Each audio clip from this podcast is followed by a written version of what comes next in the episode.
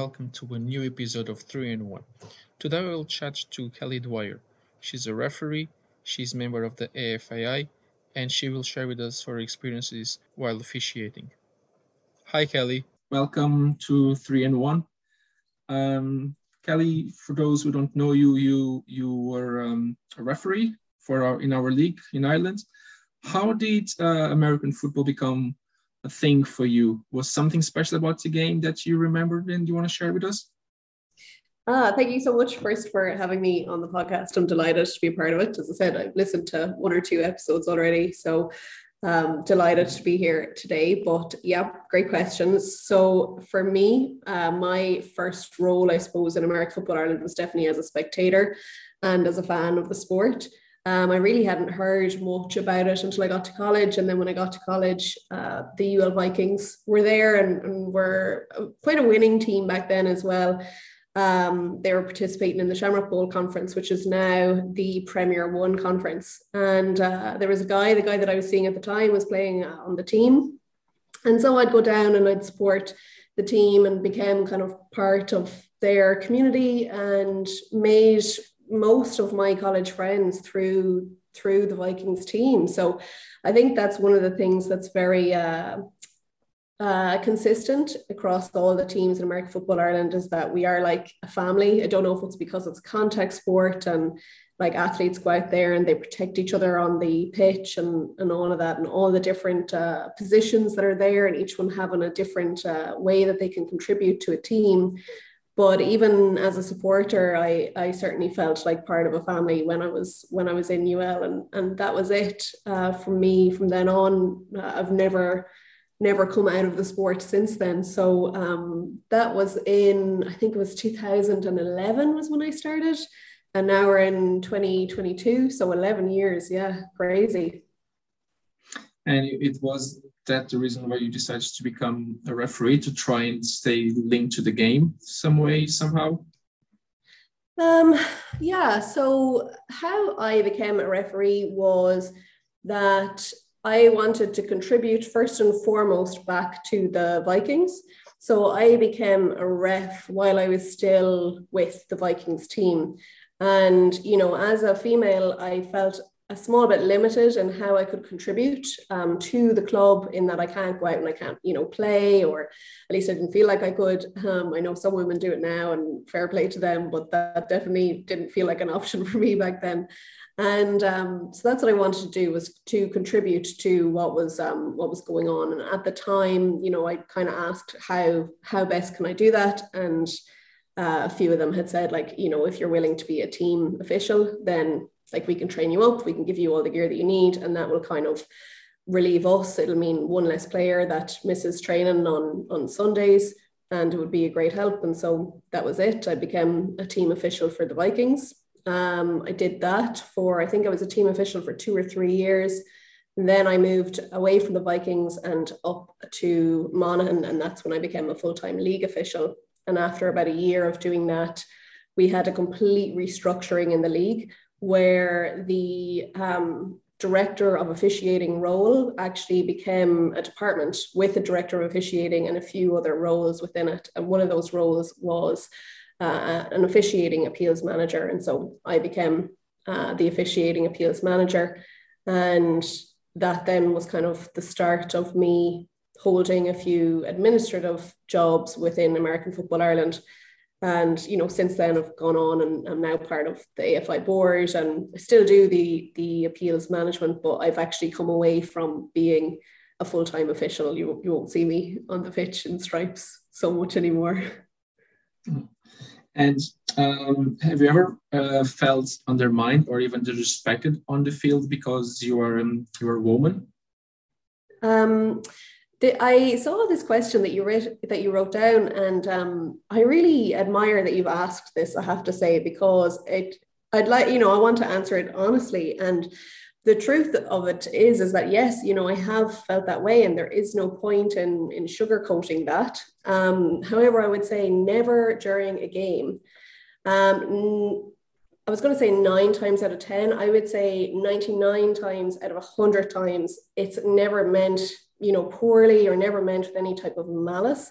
just sometimes maybe pre-game or post-game, you'll have a situation where a team might be a little bit jittery or, you know, a bit excited about the game that's going ahead.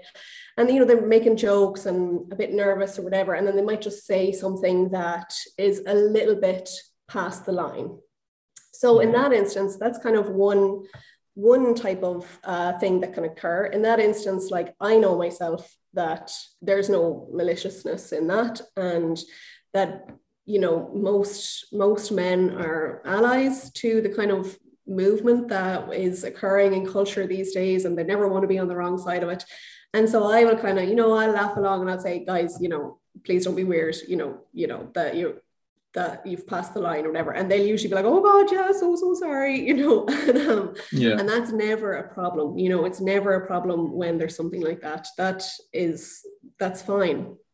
The second type of instance that can occur then and has occurred, let's say, is after the game, um, where you might have an, a circumstance where a player or a coach is after losing, they're not happy, they're feeling like quite um, hot headed, they're not thinking right, and so on. And this is really where facilities is so important for female involvement in any sport, but particularly in male dominated sports. Because um, the way how it has been for quite a number of years is that there'd be one changing room afforded to the officials, which means that the males will be in the changing room and they'll be getting changed, and me and whoever else that's there will have to wait outside. But when you're in that hallway and everyone's passing and tensions are running a bit high, you're in quite a vulnerable place. Um, so there has been like an instance, there was one which was after a Shamrock Bowl that the losing team, one of the coaches passed me while I was waiting outside and he just went crazy. Like he just started roaring and shouting and I couldn't even understand what he was saying because I wasn't thinking about what he was saying at the time. I was just thinking about how do I get out of this situation? You know, I was kind of planning my escape routes, is trying to take everything in. And I don't know that that particular incident would have been because I was a female, but I would have my doubts as to whether it would have occurred if I was, for example, uh, like a six foot four male. You know what I mean? Yeah, um, yeah, yeah, yeah. Yeah, and then the the so I mean, look, you know, that's that's fine. He's having one type of experience, and I'm having another. He thinks he's just telling me how it is. He probably doesn't even realize how hot headed he's gotten. Um, but ways that we can prevent that are firstly, you know, individuals can hold themselves accountable, and secondly, teams can provide can be conscious to provide facilities and we are moving that way. As a, an association it is becoming far more common that teams will have um, facilities specifically for gender diversity. So um, I, I feel good about how the association is moving and how clubs are moving forward the final type of incident then there was one just particularly nasty incident, which was, um, I'm sure people will have heard of it, but it was just a coach after the game. And again, it was in this situation where I was waiting outside um, in the hallway for, you know, my crew to get changed. And I was on my own and the coach kind of came up to me and just far across the line, you know, really, there's kind of no way that you could say that there was any misunderstanding there or anything. He kind of had me against a wall and was quite aggressive and quite intimidating because he kind of wasn't happy with how the game had gone and I was in a vulnerable position. That is such an extreme circumstance and far outside of what is normal in IAFA as it was at the time in AFI. And that coach was dealt with appropriately through the disciplinary channels, where he has been, I think, banned from American football in Ireland and then also across Europe because it's completely inappropriate and you can't have that. You can't have it in a sport that you're trying to include uh, anyone really, but also, you know, like women and what whatever genders there are these days, you know, and um, children and all of this, you know, it has to be a safe environment for for everyone to be involved in. So those are the types of situations that you can uh, encounter as a female in uh, like a male dominated sport, and that there's no point denying that that reality. However, there's so much that clubs can do to prevent these types of things from occurring. And one is the appropriate facilities. And the other then is kind of like uh, their awareness within within clubs. You know, their um, their kind of own attitude towards having women involved in the sport. You know, their recruitment of women into the sport because women will tell you fairly quick if they're not happy. Like, do you know what I mean? Yeah. And the more women, as they should, to be honest. Yeah, you know, and um, so it's there's so much that we can do, and I would say that there are so many clubs that are already doing it. Um, like the Trojans, for example, have always been fantastic in terms of their facilities and um, their attitude towards female engagement. The same with, you know, UCD are, are brilliant. Um, I went there one time and they had a change room for me that had like a, you know, a tropical um, shower in it. It was amazing. You know, there's a few um, really forward thinking clubs. And then but and then there's a few that still need to catch up.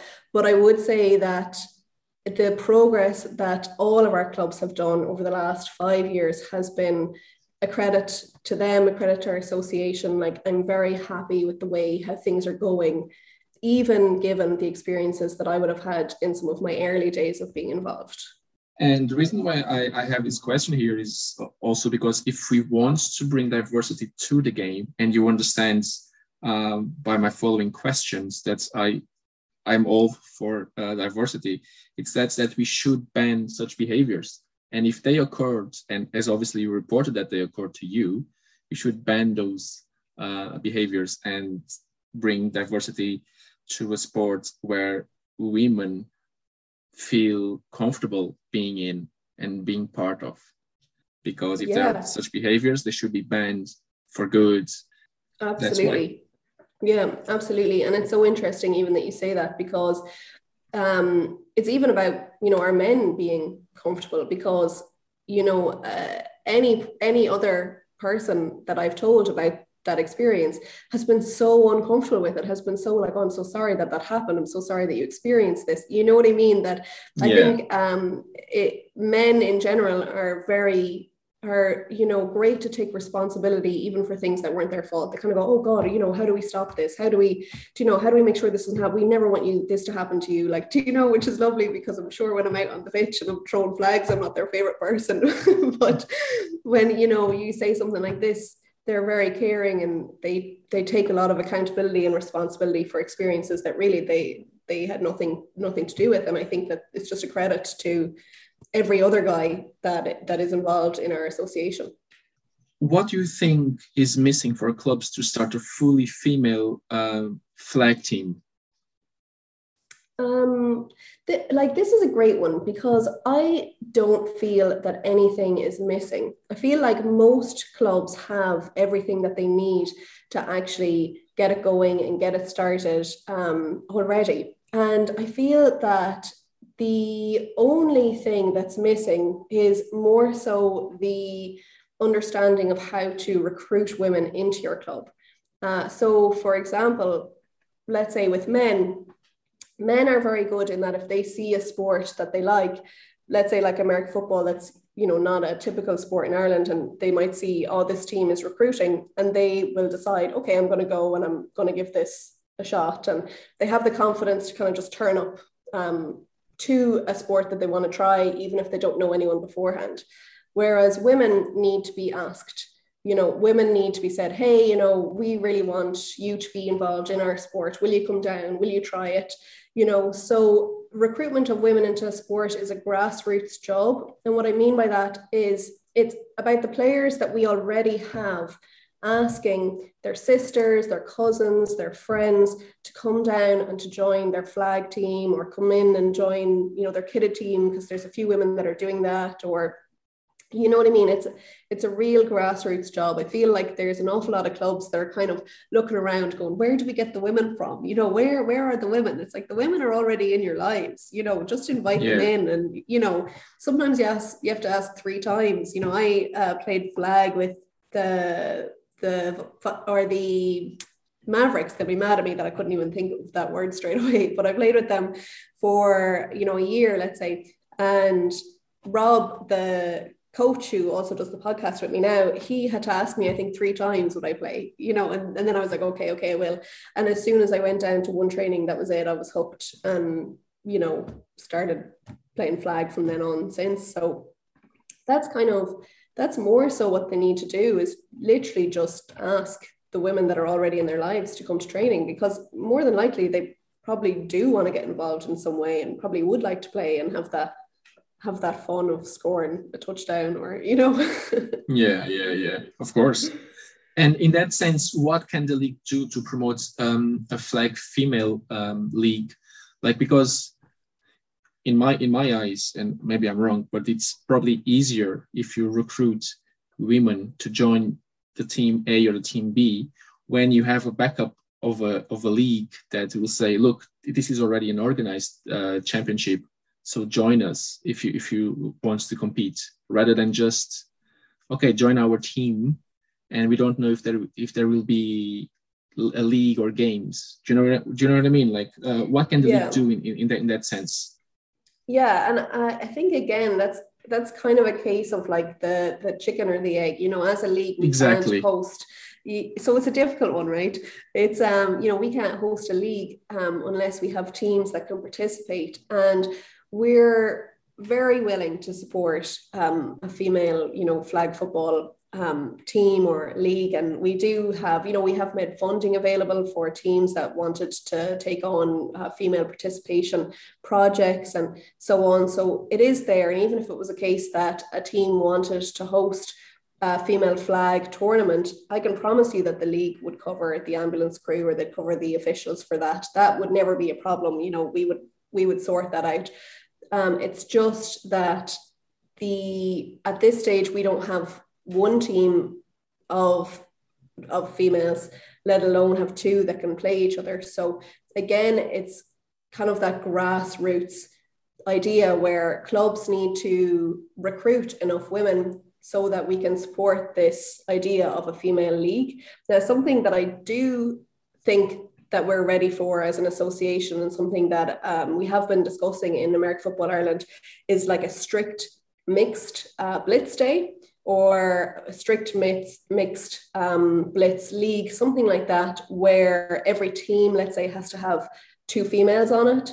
Um, the females have to be involved in at least one play on the drive to score a touchdown, something like that, where it's this idea of um, yeah that that kind of strict mixed and it gives teams it gives you know the men on teams an incentive to bring women in. You see it in tag rugby for example where women who score a touchdown they get three points for it. So if you want to win in a tag rugby tournament you have to have women on your team. We kind of need to do something like that in american football ireland maybe outside of the current tournaments that we have like probably in addition to, and I think that maybe starting with a blitz day and not even necessarily needing it to be uh, club specific, but let's say if I can say to Joe, you know, Joe, like who does the podcast with me, you know, will you will you be my QB? And I can say to you know the wide receivers, will you be my wide receivers? You know, and we can do a whole mix and you kind of like a fun team, and you can enter that into the strict mixed blitz, and we can have a barbecue and um, you could have uh, like bouncy castles because if you want to bring women into a sport, it has to be family friendly, stuff like this. I think that that's something that um, the league could do to promote the, the female participation, but it has to be a balanced approach. We also have to see teams, you know, recruiting and clubs recruiting because that's that's where we'll get the women in. So, on your opinion, if, if I if I understood this correctly, in your opinion, the emphasis should be more at the moment on the club side than on the league side? Is that it? It actually has to be. Um, because we've looked at the studies of how to get women into sport, how you know how to keep women in sport, and we as an association can't just put on you know a female to- like tournament and say okay you know um, females out there, females of Ireland play in this because those approaches aren't effective. And a woman might see that a sport she's interested in is happening and she isn't as likely to just turn up to that sport as what a male would be. Like men don't really struggle with sport confidence in the same way that women do. Um, to get women into sport, it has to be their friends encouraging them. They have to be invited in. They have to, you know, have their brothers, cousins, like their fathers, you know, bringing them bringing them into the sport. That's how women get involved in in sport in general. So it's particularly new sports. So it actually has, in order to be effective, it has to be grassroots. The the other thing is is you know the association, um, like American Football Ireland, is a board and it is um, a board and its directors and its assistant managers and so on. You know, it's not. It, you know, we're not conveniently located to do that type of work. We wouldn't have we wouldn't be able to be effective in terms of recruiting women like into a team um, that's not within our remit to do. It has to be um, club first. There, you know, there's no other male team or youth team or so on that American Football Ireland would recruit into, and the fem- we the female can't be any different to that. So it, it has to be a club led initiative, if that makes sense. Yeah, yeah, and in that regard, have you ever thought about start um, or join a project focused on women, either a team or even like bring more women to to become um, officials of the of the game? Um, yeah, yeah, I have, and that is some of the work that I've that I've done um, in in different regards. So you know, with the Mavericks, I would have um, done a lot of their grant writing for them to get money in for them to kind of uh, recruit more women into the club because they've been one of the stronger clubs in terms of female participation where they've had myself they've had kathy sims who's also a defensive captain and they have meg um, easy who's um, an amazing amazing blitzer and uh, like one of one of the best flag players in in the league definitely um, so I participated in that. Unfortunately, uh, I mean, well, not unfortunately, but I moved to Singapore before the the next season started, so we didn't get to. I didn't get to be part of putting that into action. Um, and then the the other side of things, which is American Football Ireland, and um, you know, trying to do trying to do my part, let's say, for the the national team, where you know, if they hopefully they want a player. I mean, I would love to be there to be part of the team. Um, that would be my kind of contribution to that. Um, the same with the officiating, you know, being there, being seen, um, being like visible as a female in these sports is important. For me, I didn't think that I could play flag until I saw Helen Smith playing with um, the Trojans at the time and now the Belfast Lions. So visibility of women in sport is important. And then the other thing is, is that I'm conscious to where I can try to be heard, try to be seen, um, try to be in the media that um, American Football Ireland is releasing to try and promote um, women in sport, you know, and um, and also the the final thing then is you know the funding that we put for the um, participate the female participation not only with the mavericks but also with the officiating. I did a lot of the grant writing for that. I did a lot of the project design for that on how we can get firstly women into officiating and then also how we can keep women in officiating and steve moles director of officiating had some fantastic ideas as well where if we recruit let's say one of the ideas that he had that I thought was brilliant was, you know, if we recruit women into the officiating, that they will be on a crew with other women, you know, that there will, yeah. and to have them plus at least one other, let's say, it doesn't have to be all women, but them plus one one other woman, so that there's that chance to build friendships and that chance to kind of um, connect with your peers within the sport. Um, so yeah, I was quite involved in in a few of those few of those projects. And then obviously being relocated to singapore um, it's not so easy to to be as active um, on the actual physical side of things but yeah remote like i've have been trying to support the good ideas that, that are already there and this is now a more generic question. Um, in your year, years around the league, what progress have the league achieved that you would like to highlight the most? Oh yeah, uh, so there's a few areas. I mean, I think overall the league has really come forward a lot. You know, I think we've moved away from what we term, you know, the dark ages, um, which was where the league was, you know, 10 years ago, where there was no transparency and um, no one really knew what was kind of going on. I think that in that sense, you know, it was probably the previous administration that um, did some phenomenal work there uh, in terms of gaining the trust of the membership and gaining the trust of the wider association. So I think that has been a huge progress and really to give credit to the previous administration that did uh, did that and deserve full credit for that. Um, then in this association, um, or the yeah, in this kind of um, phase, I think what we're doing is we're moving away from the idea that one director can take care of this, one director, you know, can take care of that. So you see the likes of the director of, uh, of officiating, which was then moved towards being a department of officiating. Um, the similar with the, you know, the director of the national program, and now he will have you know um, his team managers and um, a plethora of coaches there as well um, same with, let's say, the, the director of youth football. He has uh, a youth director assistant. Um, and we have a communications department now that has a number of pieces. So I think that that has been hugely progressive because it means that if you get involved in the administration side of American Football Ireland, you're not going to be overloaded with work to do. You know, it's going to be um, a volunteer part time role that should be kind of uh, manageable within you know your other priorities and stuff so i think that that has been a fantastic progress um, the other area then is the area that you know i'm specifically involved in which uh, would be like the communication side of things. I think as an association we're putting out a lot more into media.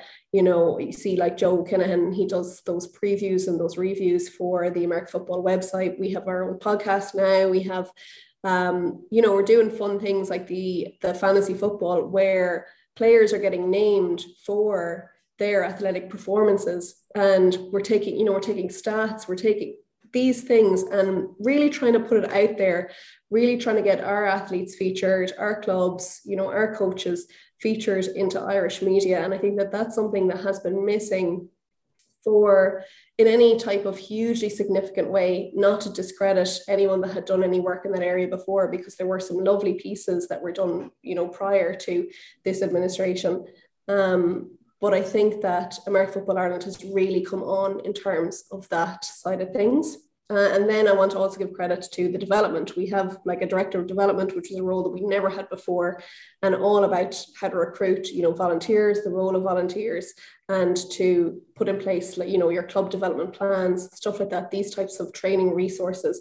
And again, that's an example of a director that also has an assistant. And um, I think all of those things collectively have helped with the progress of American Football Ireland.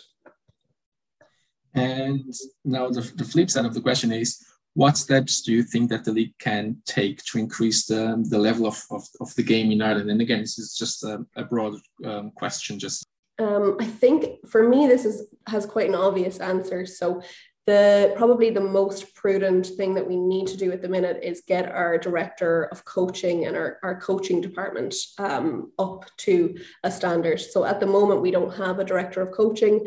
Um, it's not a straightforward role. The director of coaching has to become accredited with Sport Ireland and has to then have coaching developers that have to go on training programs so that they can then release accredited training programs for our coaches within American Football Ireland. So there's quite a few steps to getting this done, um, but the wheels are in motion and um, you know they will continue to be and this is something that everybody is working on um, to get this done because i think that as an association having a department of coaching will be one of the most important factors in bringing up the level of american football in ireland and maybe one last question before um, before we finish here eventually when you return to ireland is coaching in your plans even if it's on a, on a men's team um, oh God, I I couldn't. I wouldn't know enough about the sport to coach. You know what I mean? I really, my coaching knowledge would be so minimal. Um, so for me, no, that probably, I can honestly say that coaching will never be something that I, I could see myself doing, not at this point anyway. Um, I certainly can't see a point where I'm not involved in American Football Ireland in some way or another. Um, and I'm sure I will move into different roles because that's something that I, I seem to have done is, you know, move from this department to this department, this role to whatever. So I'm excited to see where I go next. But I just couldn't see myself being any good as a coach, to be honest. I can hardly play flag as it is. So. and um, just to finish, do you have any any story of your years of uh, officiating that you would like to to share with us? Um, yeah, like uh, yeah, there's a few. There's a few different ones from officiating. I suppose um, one of my one of my favorite ones ever was when I had kind of finally reached you know Whitecap level, and um, I mean like Whitecap is is a different ball game to usual officiating because you know, uh, my experience as an official would have been maybe on, on the line, either line judge or linesman, or maybe even backfield. And backfield is usually quite enough day, which can be quite pleasant. But um, anyway, Steve Moles as director was brilliant in that he was definitely very good at um, pushing me past my comfort zone. So he was really pushing for me to, to go for the Whitecap, and, and so I did. And the thing is is that i liked the way that i officiated as a, as a whitecap you know? I, I felt that i listened to teams i listened to what they wanted i felt like i was there to facilitate the game that they were playing you know? I didn't care about having an impact on the game that's not my job as an official. I want them to have the game that they have and for me to just facilitate that for them you know? I felt very in service to the teams when i was doing that. So i felt that i had a good attitude as an official um, and one of the things that teams kind of consistently said to me was that there's too many flags in this league and they don't want flags thrown. You know what I mean? And this happens. I have to agree. I'm sorry, but I have to agree with that.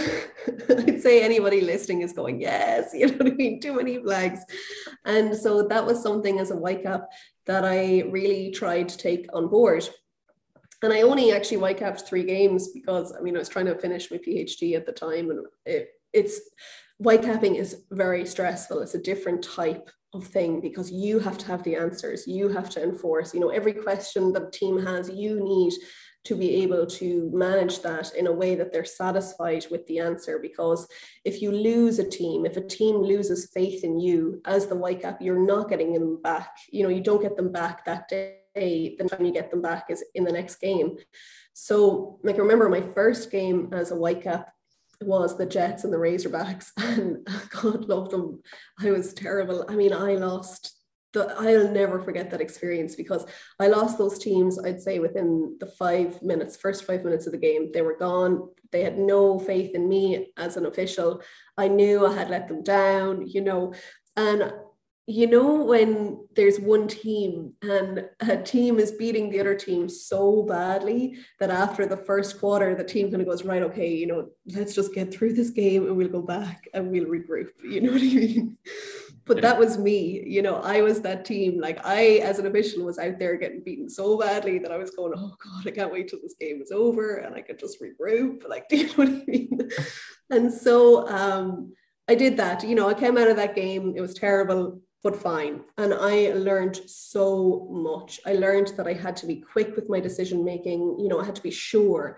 I couldn't hesitate. You know, if I hesitate on my call, the team isn't going to believe what I'm calling, especially if it's against them. You know, I need them to put their faith in me that I can manage this and that they don't need to worry about discipline. They don't need to worry. They can just play.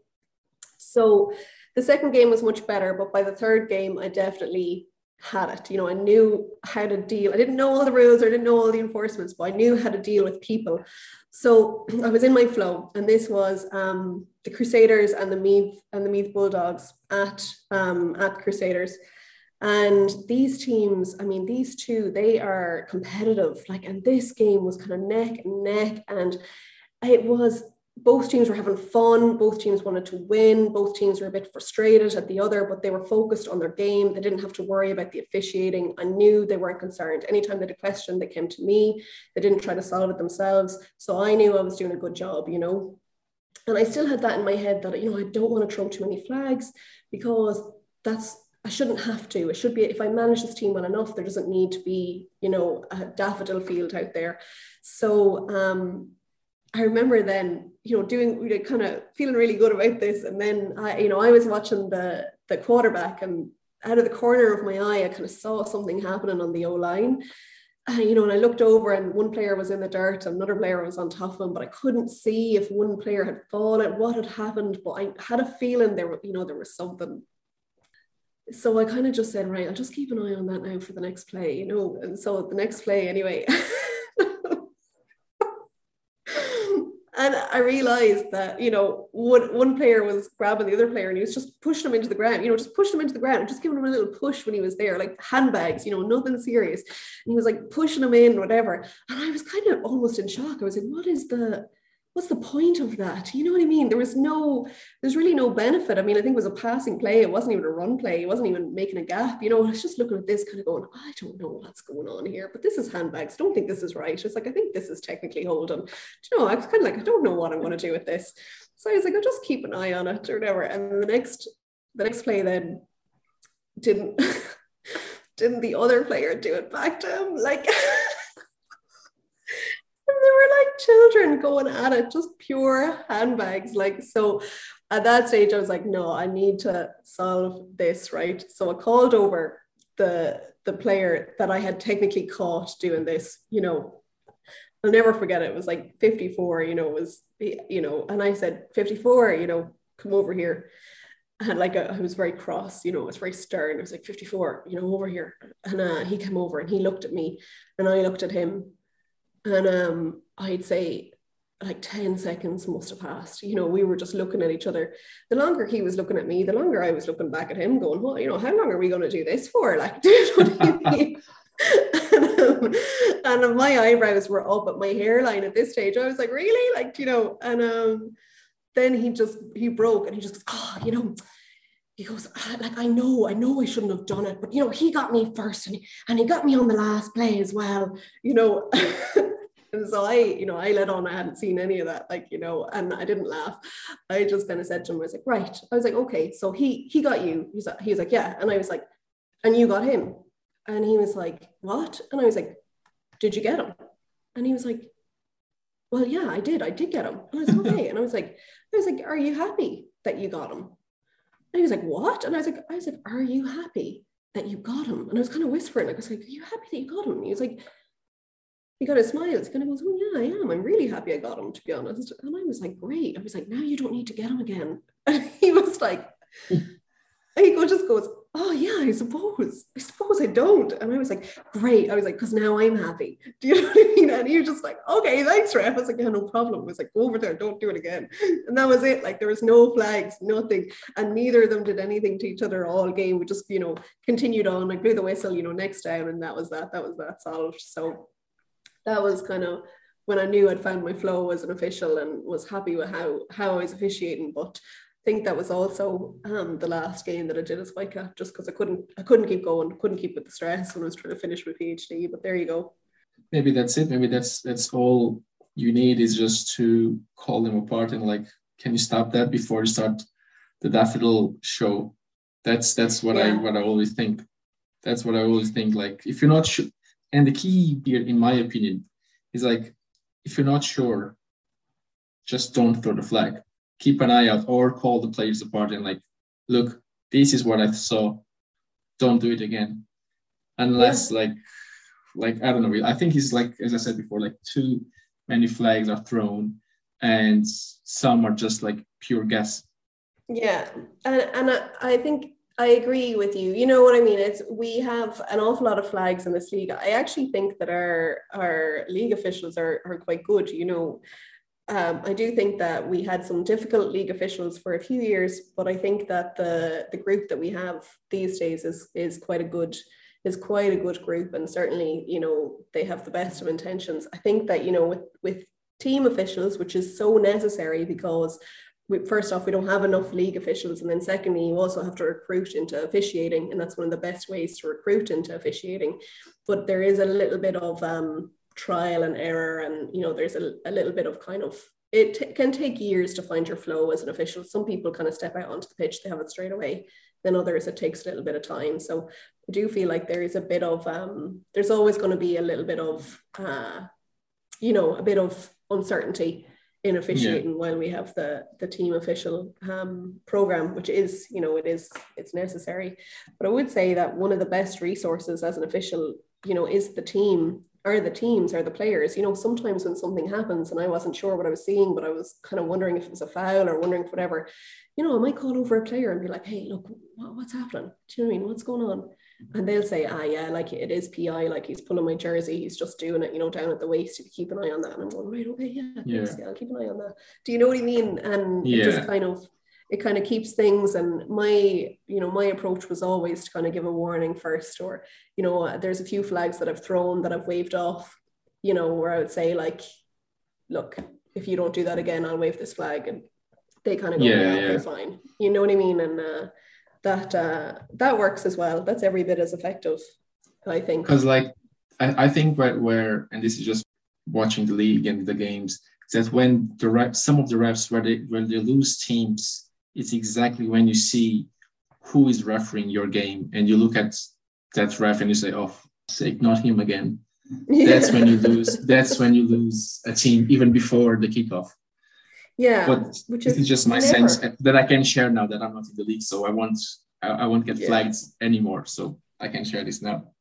Yeah, you can you can say it exactly, and you know that's that's never what we want um, as a department is is you know for teams to be lost you know uh, when we step out onto the pitch that's that's not the the aim you know and i think that um i think that that was certainly true years ago. I hope it isn't anymore because it, you know I probably hugely done the officiating department an injustice when we said, you know, what about the progress of the league? When I didn't say, you know, the officiating of our sport has hugely improved um, in the last, let's say, five years. You know, when you think about, I think there was one season we had something like 30 targeting calls, which is insane, crazy. And, you know, when we were looking at it um, in terms of the international game, we were far above what the average was for an association to have, you know, in terms of, you know, targeting and disqualifications. And it was crazy. Um, whereas now we have a fraction of what we had in yeah. in the past. We have a fraction of targeting calls now from just the different the changes that we've made within the department and the even if you are disqualified, the um, penalty for being disqualified is far lesser than it was. It's a half game suspension as opposed to you know the full following game suspension, which I think has been a blessing for this league. Um, again, we have you know myself as the appeals. We have a full appeals process, and there has been a number of um, disqualifications that were overturned um, through that process, and then as well we also have the likes of uh, Steve Sagar, who is an American. He was an American um, white or yeah white cap, and he's come into the officiating department as kind of um, development um, offici- officiating development manager, and he hosts weekly uh, clinics for the officials um, in training and stuff like that. And he is based primarily around the north and I've had a few teams say to me, you know, when he stepped out onto the pitch, when he's done a, few, you know, flag tournaments, and I've been chatting to a few teams and say, oh, he's my favorite ref. Like he's brilliant. He is a phenomenal ref. He's fair, like that. He's quick. Um, he's decisive, and teams really respond well and, and to that. And so for him to be our officiating development manager has been hugely uh, beneficial for our officiating department. And again, you know, the full effect of these things probably takes one or two years, but I do feel like it's going certainly going the right way. You know, have a question for you. You know, from from when you were when you started playing versus where the league is now. Like, how do you feel about the officiating? Do you feel like it's gotten better? Um, in the league, or or do you feel like we haven't made much progress yet? That it's not yet reaching our teams to be honest, um, my last game was before COVID. My last uh, official game was before COVID. Uh, ever since, I just played one um, um, preseason game this year. Um, so I I only and I only played two years in, in Ireland if I don't count this preseason game. So yeah. I can't really assess the progress of the referees, but I can give a suggestion that I'm advocating for this for the last, I think, three episodes with this with you, which is recording games. If the home team starts recording their games and share that with the league and with officials, the officials can also pick their own mistakes. You'll see yeah. your own mistakes. It also be helpful for the appealing um, side of things if a team wants to appeal. That will where you can assess yourselves and see the progress. So I am advocating for teams to start um, recording their home games. That's yeah. that's something that in Portugal we had that it was mandatory, and I think it's missing here in Ireland. That would be my advice to start recording games. I love that idea um, because we had that, you know, the Ireland Belgium game, the Belgium at Ireland game, we had um, an international whitecap do that. Um, a British guy, Keith was his name, and he was fantastic. I mean, that was one of the fastest games I've ever officiated. It was, you know, he had each position and he wanted everyone going as fast as possible. So you had your your priority, you get your priority done, everything else can wait, to, you know, and we go on to the next snap. You know, he, he yeah, was, yeah. and that really helped with the officiating because we didn't have time to think about the cause or think about whatever. You know, if it was a flag, you knew it was, you threw it. If you were unsure, it was the next snap. That was it. You didn't have time to be unsure. I thought that was fantastic. But the lesson from it is that that was a, uh, you know, a, a recorded game. And afterwards he sent us all individually our notes on where we could improve you know where we did well um, what to take away from that game. And you know i had a few notes um, some of my mechanics were a little bit off and it was so so beneficial. So uh, i think that that i don't know if steve does something like it where he can um, because not every team records their games. Um, but I think that within his training program, he would certainly include something like that if teams were willing to send in send in their their video footage. And I can see, as you say it, I can see what a good suggestion that is. So thank you for that. No problem. And I think that should be mandatory. Like even if the team has to implement this, like okay, it's not like you decided today and the teams need to have, implement that tomorrow. No, but give like maybe two years or two seasons for the teams to start implementing that. And by, I don't know, 2024, it's mandatory, full stop. Yeah. That's probably, that, that would be my, my advice to the AFI. Um, but in terms of like to answer your question the best, the best I can, um, even though my experience in Ireland was limited to three seasons, is that if nowadays you have full crews compared to some of the games that I played that we had only have like three refs. Yeah. That, that's a, a huge, a huge improvement. Um, just to give you an idea, I remember I was playing, I think was in, in Limerick, uh, where the guy, the QB threw um, a lob pass. So I was I was chasing the ball, looking up. The the, Q, the running back, or sorry, the receiver was behind me, he kicked me, he fell on the ground, and I was flagged. and I was like, why did you flag me? I asked the ref, why did you, why did you flag me? He said, I have two options here. I kind of uh, flag you for tripping or pass interference. I will give you the pass interference. I was like, but the guy kicked me. I didn't even see the guy. He, he was behind me. I was going for the ball. Said, nope, that's it. That's done. And this, I think this was the game where there are only like four refs, I think. So yeah. you have one person that has to cover more than one function. Yeah. So if nowadays that, you have a full crew, that's a huge progress. Yeah, exactly, and that is that is something that I think we typically have for games these days, and um, that's actually a very good example because exactly that. A lot of the far downfield stuff would be covered by the back judge, and if you only have a four-man crew, the back judge is the first one to go. So, um, yeah, it was probably a split mechanic that you were unfortunately on the far side of.